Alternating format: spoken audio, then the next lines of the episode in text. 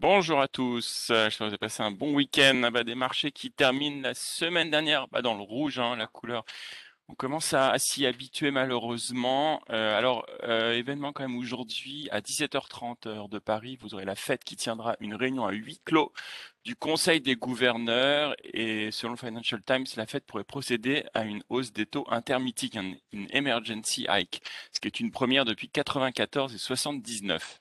Donc sinon, vendredi, S&P était à moins 1,9, Nasdaq moins 2,8. Euh, naturellement, vous le savez, c'est le, ton durci de M. Biden qui parle d'une offensive russe qui est imminente.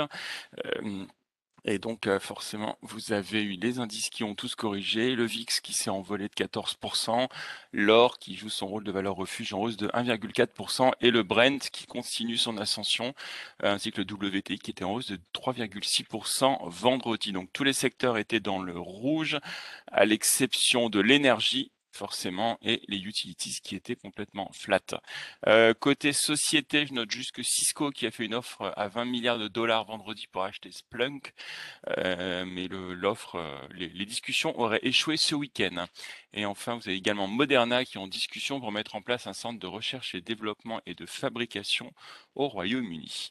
En Asie ce matin, bah, c'est les mêmes craintes hein, qui, créent les, mêmes, les mêmes conséquences, à savoir Hong Kong moins 1,5, le Japon à moins 2,25 et euh, la Chine qui est à moins 1,1%. Vous avez la Banque du Japon qui se euh, propose d'acheter en quantité illimitée des obligations de 5 à 10 ans à prix fixe, l'objectif étant de, bloquer un peu la hausse des rendements. Euh, côté euh, pandémie, vous avez Hong Kong, euh, la ville fait face à une cinquième vague avec un peu plus de 2347 cas positifs, avec un, et ce dans un contexte où le système de santé est déjà débordé. Vendredi en Europe, euh, la couleur était au rouge, vous l'avez vu, le CAC moins 1,3, le DAX moins 0,4, même le FTSE euh, qui termine en territoire négatif. Bon, c'est toujours la crainte d'un resserrement plus rapide que prévu de la politique monétaire outre-Atlantique et puis les, craintes euh, d'une de guerre avec l'Ukraine. Euh, à noter quand même en Europe, vendredi, vous avez l'indice des prix à la consommation en Allemagne qui, est, qui était en en ligne avec les attentes. Hein. Alors après le, chiffre de 7,5 aux US euh, la veille, on a eu 4,9% euh, en Allemagne pour le mois de janvier. Donc c'est un niveau qui est en, comment dire, en, ligne avec ce qu'il y avait eu le, mois précédent. Donc on a juste le secteur euh, pétrole et gaz hein, qui était toujours très porteur, Equinor plus 3,2 et Eni plus 1,7%. Euh, côté des des grandes entreprises euh, européennes, c'est assez calme ce matin, on n'a pas de résultats forcément. Euh, on a les opérateurs télécom, Deutsche Telekom, Orange, Telefonica et Vodafone qui réclament à l'Union européenne une contribution sur les infrastructures de la part des, des big tech.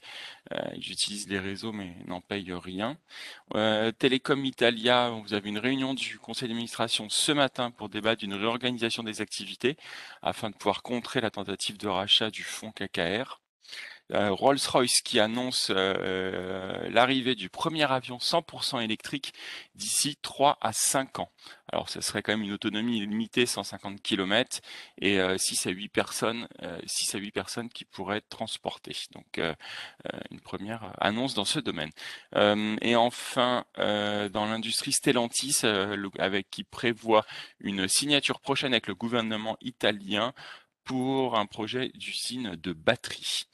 Euh, côté euh, santé, vous avez AstraZeneca qui remporte un contrat de 855 millions de dollars avec le département américain de la défense pour la fourniture et le stockage de pilules préventives contre la Covid-19. Et euh, j'en terminerai avec le secteur bancaire où Banco BPM est l'objet de rumeurs d'Unicredit. L'administrateur délégué de Banco BPM a cependant indiqué se concentrer sur les opportunités de croissance qui s'offrent à elle. Peut imaginer euh, des discussions avec Unicredit.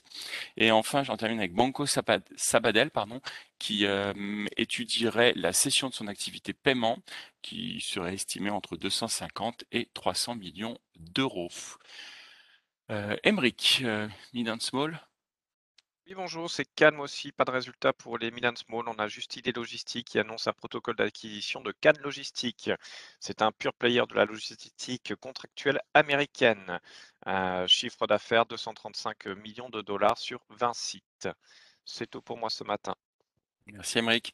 Côté euh, changement de recommandation, on a Deliveroo Hero, euh, Delivery Hero, pardon, HSBC qui passe à d'acheter à conserver avec un objectif de 46 euros.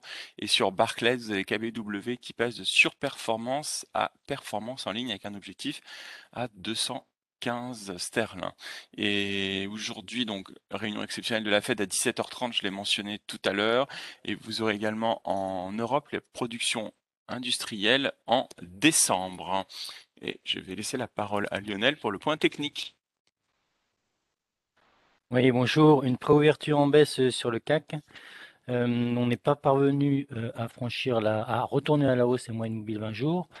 En préouverture, on se situe vers 6870. On va tester le premier support qui se situe vers 6850. Euh, support suivant vers 7750. Bonne journée.